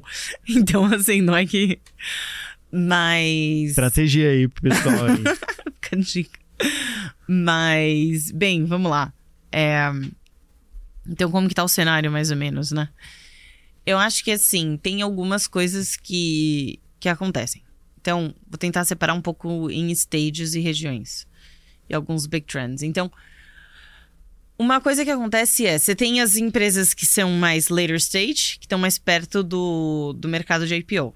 Essas, assim, tá tudo congelado e elas precisam crescer dentro do valuation delas. O que quer dizer congelado? Ninguém tá fazendo muito investimento de growth pesado. Growth, eu tô falando do growth mesmo, né? Pre-IPO. Por quê? Porque esse é um fundo que precisa dar retorno em dois anos. Três. Dois. É curta a janela dele. E ele não tem nenhuma visibilidade de, de exit. Então ele fala assim: bem, vamos segurar um pouco aqui e os múltiplos estão lá embaixo. Esse cara, geralmente, é o cara que ele também faz investimento em equities. Então, assim, por que, que ele vai investir numa startup growth esperando que o IPO consiga entrar se ele pode comprar uma ação mega barata? Ponto. Então, você tem um, um trade-off ali. Não tô falando que a maioria dos fundos de VCs de growth são isso, mas assim, não de VCs, de investidores de growth são isso, mas muitos são. Então, o que que acontece? Quando você olha para growth, ele tá travadinho aqui. Quando o problema é que se o grandão faz isso, isso impacta para todos, para a cadeia toda lá embaixo. Então, quando você desce mais ali pro Series B, C, hoje o grande desafio é o seguinte, e a maioria delas estão bem capitalizadas, o lance é o seguinte: é, você precisa começar a fazer algumas perguntas. Você realmente entende bem o seu Unit Economics e conhece ele assim, realmente, genuinamente? Você sabe as alavancas do seu business? Sim ou não? Você. Você, inclusive, tem visibilidade sobre elas, né? Sim? Porque ah, parece simples, mas, cara, não, não é. Não. Quando você pega nível. E eu acho que isso é uma coisa assim. Empreendedor bom, foda, é aquele que, tipo assim, entende exatamente como funciona o Unit Economics. Não é, ah, vou blend o CAC, vou misturar um ICP com outro ICP. Deixa eu ver no nível de ICP. Você sabe exatamente. Se você não tá perdendo dinheiro tentando entubar nesse ICP porque você acha que você vai conseguir a venda. Ó, vou puxar a sardinha. Pessoal, conheça o empreendedor. O Hub do empreendedor da BeHub é de graça, ele vai te dar muitas dessas métricas que a Carol tá te falando, vai te ajudar a entender melhor, né, a ter visibilidade financeira sobre a saúde do seu negócio. Vale a pena, é de graça, você pode Boa, conhecer galera. nossa contribuição para o ecossistema nesse momento. Boa. Ainda bem que vocês fazem isso. Mas assim, é. Então, assim, tem um, um momento agora de, assim, realmente entender a fundo mesmo, porque eu acho que tava tudo tanto corrido, vamos levantar uma hora que não pare e ó, olha, tipo, na, na moral, sabe? Olha no detalhe. Vai nível a nível, seja o mais crica possível em analisar essas informações. Então, acho que esse também é um segundo ponto. O terceiro, que para as que ainda conseguiram levantar, é assim, e as que são maiores, né, esses Series Cs, é como que eu vou conseguir crescer no valuation que eu levantei lá atrás, ou seja, sustentar esse valuation, porque vamos lá, né? Finge que eu levantei, sei lá, 100. E eu tinha 1 milhão de 100 milhões de dólares. E eu levantei com 1 milhão de, de, de dólares anualizados, meu múltiplo foi 100. O mercado agora tá pagando 10. Como que você vai fazer para que você seja valued a 10x? O valuation, ou você abaixa o valuation, ou você sobe sua receita. Não tem mágica. Perfeito. Porque o, o 10x é o mercado que está falando lá no public markets. Tudo bem. Ah, meu potencial de crescimento é maior, meu mercado ainda é maior. Ok, mas assim, você vai mudar o quê? De 10 para 15? Você não vai mudar para 100, para os 80. Então, assim, você precisa crescer nesse valuation. Então, você precisa crescer o seu business. Mas como que você vai crescer isso com a, com a maquininha mais eficiente possível? Porque aí que é o ponto. Muita gente fala assim: ah, cheguei no Unit Economics. Tudo bem, mas o que você fez? Demitiu metade do time. Você não vai conseguir crescer. Então você, você meio que força em Unit Economics pra aí todo mundo falar assim: ah, não, já cheguei, tô good. Não, você não tá, é totalmente fake. Entendeu? Aí você vai entrando num, num Death Spiral, assim. Então você tem que prestar muita atenção com isso, porque muitos falam assim: ah, consegui. Não, você não sabe. Então isso também precisa prestar atenção. Então esse tá o mundo do Series B. E em relação ao volume de deals, tá baixo, mas a gente tá até na Valor a gente tá fazendo bastante ultimamente, tá bem bem ativo. Mas aí não ser, né, naivo com vocês. Aí é tem Vamos... que ser empresas boas e o valor tem que ser bom. Bem bom, entendeu? Porque por que, que o mercado tá pagando 10 e eu vou pagar 100? Não tem a menor lógica. E quem é trouxa sou eu. Entendeu? Então, assim, a gente tem esse ajuste. Então, os deals, acho que sim, eles estão acontecendo. Mas, de novo, bons ativos e preços justos. Aí, quando você vai mais pro, pro early stage, então eu tô falando de seed para Series A, aqui é onde eu acho que tá tendo melhor, um dos maiores. É, é muito tricky. Porque o que que acontece? O, o, no, quando você faz o pre-seed, você tá contando com o seu seed com o Series A para te dar aquela alavancada. Não dá agora mais só para ah, provei que o cara tá disposto a pagar 100, entendeu? Ou tipo aquelas métricas iniciais no sítio, você fala, conseguiu engajamento, consegui X números de usuários. Agora a exigência do Series A tá descendo pro Seed, pro Seed Extension, entendeu? Então assim, tudo desceu. A régua não é que a régua de qualidade subiu, mas o, o tipo de métrica que você quer ver mudou também. Então não é agora só engajamento, só user. Agora eu quero ver os seus cohorts.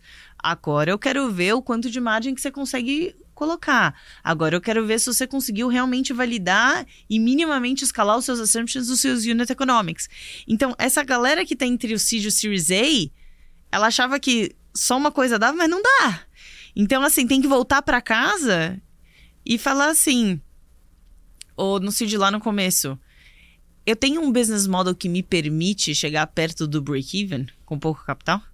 Porque muitos business models que foram investidos no seed pre-seed não tem. Eles precisam Verdade. de capital para crescer. Muito. O business model não permite isso. Esse é o ponto. Ele não permite. É aquele negócio que é o seguinte: tem business model que se você forçar, se você forçar muito break-even, é aquele negócio assim, cara, se eu fechar dois contratos, três contratos, eu já consigo sustentar um mínimo time aqui e um top line e eu seguro a barra. Mas tem uns business models que não dá. É tipo, é CAC, é growth na cabeça, eu preciso de escala, tata, tata, tata. ele não sustenta. Por isso que alguns enterprise softwares, você fala assim, ah, todo mundo gosta de enterprise softwares. Desafio absurdo. Mas nesses momentos de que eu não tenho muito capital no mercado, é esse negócio, fecha dois, três, segurei a, a, a bucha aqui, entendeu? Até o mercado único voltar. Perfeito. Então, eu acho que é aqui onde sangue, assim, a preocupação tá, tá pegando bastante. Agora, quando você fala de pre-seed, pre-seed mesmo, é. Continua daquele jeito. Mas os valuations também não. não. Não sei, é, será mais ou menos isso. Agora, você fala, quando o mercado vai voltar, você conversa com alguns fundos gringos que, que você tem, né? Você tem uma pressão muito grande que eles precisam deployar o capital, que eles levantaram Sim. fundos bem grandes, tipo 7 bi, 9 bi, e você tem uma régua, né? O fundo de VC, quando ele capta, ele precisa deployar em dois, três anos. Ele nesse... É isso que os LPs estão pedindo dele, senão ia deixar na renda fixa. Sim. Alguns estão reno... renegociando, mas assim, esse dinheiro ele vai precisar entrar em algum momento. Agora, o que a gente não sabe é como ele vai entrar. Então, existe uma pressão de volta? Existe uma pressão de volta soon. Tem alguns deus acontecendo? Tem. Mas assim, não tá nem perto daquele fluxo que estava antes. E qual que é a dica que você dá para os empreendedores nesse momento? Eu?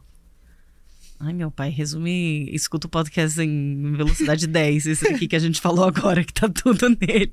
Não tô brincando, mas. Eu, eu, eu acho que a dica é assim: se você tá criando, eu acho que depende o nível do empreendedor, em que momento que ele tá. Se você tá criando um business do zero, lembre-se que não temos muito capital por aí. Então, faça um business model que ele consegue já se, se pagar no day one, de certa forma. Eu tenho esses assumptions que ele. ele ele, gera receita. Que ele gera receita e ele tem essa infraestrutura, entendeu? Ele permite, o business model permite que tal coisa aconteça. Perfeito. Rode com pouco capital. Acho que quando você tá no, no Seed Series A, é assim, galera, vamos reorganizar a casa aqui para ver como que a gente sobrevive. E agora, no B, no C, no D, é assim, vamos ver como que a gente grow up no valuation. E overall, acho que são as coisas de sempre. Manter o relacionamento com os fundos, manter a sua reputação, olha para dentro de casa, tenha controle das suas métricas de verdade. Não é um dashboard. Assim, cara, olha no detalhe, assim. Porque se não vai fazer isso, só vai te ajudar, entendeu? Então, acho que é back to basics, realmente. Ver quem tá no seu time, se o seu, sua empresa não tá muito inchada e você não tá se enganando, você fala, ah, é tech. Não, é um montão de gente que tá fazendo ali, entendeu? Então, assim, olha direito para os ratios da sua companhia, o que você tá fazendo, se realmente tá. Não, não se engane, sabe?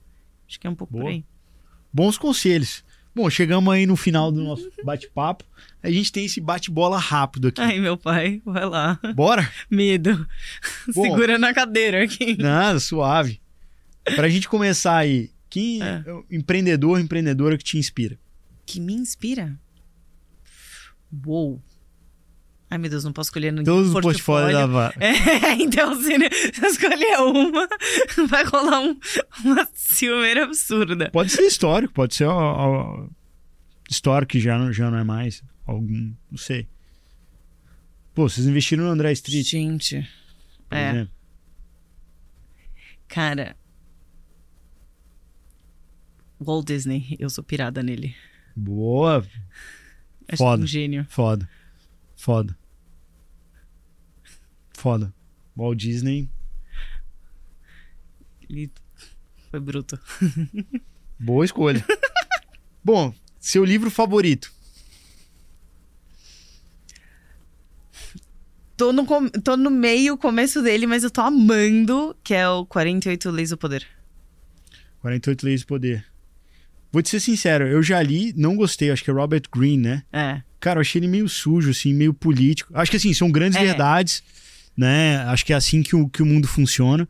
Mas eu não tive prazer nenhum de ler, sinceramente. Sério. Eu acho que é, é a verdade nua e crua, mas é meio torpe. Eu acho muito bom que ele me faz refletir muita coisa, ele me provoca intelectualmente. Por isso que eu, eu tô tão assim. Não, eu, eu acho que é um, é um livro que, que, cara, empreendedor tem que ler. Eu li porque eu acho que é assim que, que o mundo funciona. Mas é triste que funcione assim. É triste que funciona assim. É, é totalmente. Concordo. Extremamente, mas tá tão instigante que eu falo assim, gente, é aquilo. Não, é verdade. Você, você vê que fala, cara, é exatamente assim que o mundo funciona. E não tem como lutar contra isso, infelizmente. Infelizmente, exato. Vai. Justo. aqui, né? Boa O mundo- dica. O mundo não é cor-de-rosa. É. Infelizmente. É igual o 12, Ru- 12 Rules for Life. O Também melhor é que eu escolho Peterson. Walt Disney. É verdade. 48 leis do poder. Completamente. É a pessoa de humanos, né? Um paradoxo ambulante. É É, isso. estudo guerra, relações internacionais e tô pintando. Mas vamos É, lá. nossa. Bom, uma frase que te inspira na vida ou no mundo do empreendedorismo? Uma frase? Gente, não sei. É, é tipo um quote, assim? Ai, meu pai. Eu tenho que inventar um quote? Não, não sei, pode citar, pode ser. Não sei. Foca no sei. seu negócio, a gente cuida do resto. É um bom moto. Contrate birra, ela vai te salvar. não te deixará na mão jamais. É brincadeira. Não, Quer pular? Pode pular, Ju. Não, eu acho que. Não tem uma frase, mas eu acho que é. Honestidade intelectual acima de tudo, assim. Boa, Com você mesmo. boa. Pra você não cair no seu próprio. Porque a gente.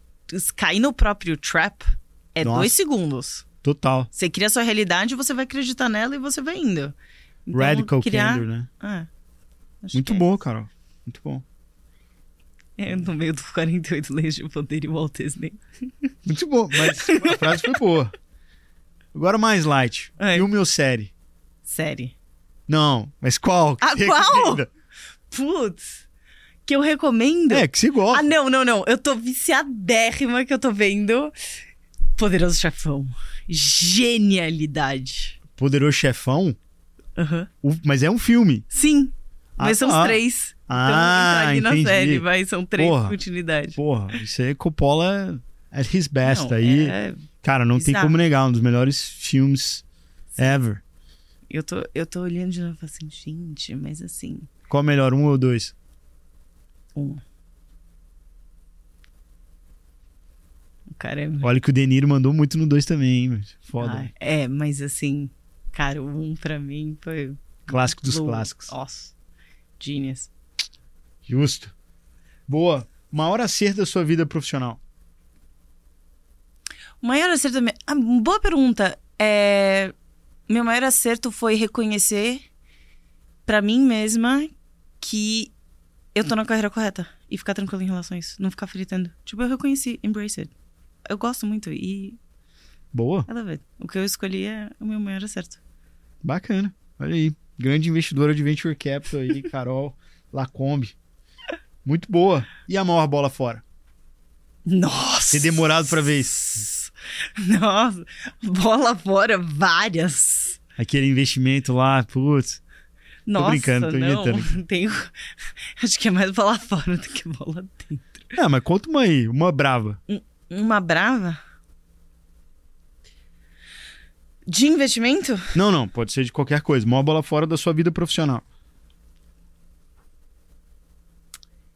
Cara, eu acho que é meio que uma autocrítica, assim. É. Tá. e 101% presente em tudo que eu faço. Isso, isso me. Cons... Isso é muito ruim. Isso é bola fora pra você e pros outros, assim. Com você mesma, sabe? Uhum. É você se autotraindo, assim. É não. Isso é uma bola fora. Bem grande. Você tem que estar full, você tem que estar, tipo, presente 100% de atenção, você tem que estar presente 100%. Você. Não dá. Eu acho que é mais ou menos por aí. Não sei se caracteriza exatamente na bola fora que você quer, mas como Pode uma ser. autocrítica, assim, como um, um ponto, eu acho que é. É meio que por aí, assim. Muito bom, faz sentido. E agora, mais light de todos. É. Essa aí todo mundo já sabe, O né? quê? Seu hobby. Ah, eu vou fazer kite, tô indo hoje pra Aí, ó. Ca- Carol aí, vou te falar, pessoinha fácil nas praias aí do Ceará aí. Carol, grande atleta do kitesurf aí brasileiro. É, e pintar também, as duas É, coisas que eu mais gosto também. de fazer. Boa. Bike você já desistiu, né? Então. Não, a melhor coisa. Qu- Quatro e meia da manhã. Já foi, já foi. Quem sabe, né? Não posso negar, mas. Uma outra vida. É. Quem sabe? Bom, doutora Maria Carolina Lacombe, muito obrigado pelo Sim. papo, pela aula, pela parceria de sempre. Prazer ter essa conversa com você. E obrigado aí por, pela transparência em contar, abrir o jogo aí, que pra gente, como empreendedor, muitas vezes, né, é difícil a gente entender, ler, pensar, entender como é que o outro lado da mesa tá pensando. Então acho que foi valiosíssimo esse papo aí. Não, Obrigado pela abertura. É sempre uma delícia. Eu adoro. Muito obrigada. Thanks, Georgia. Obrigado você.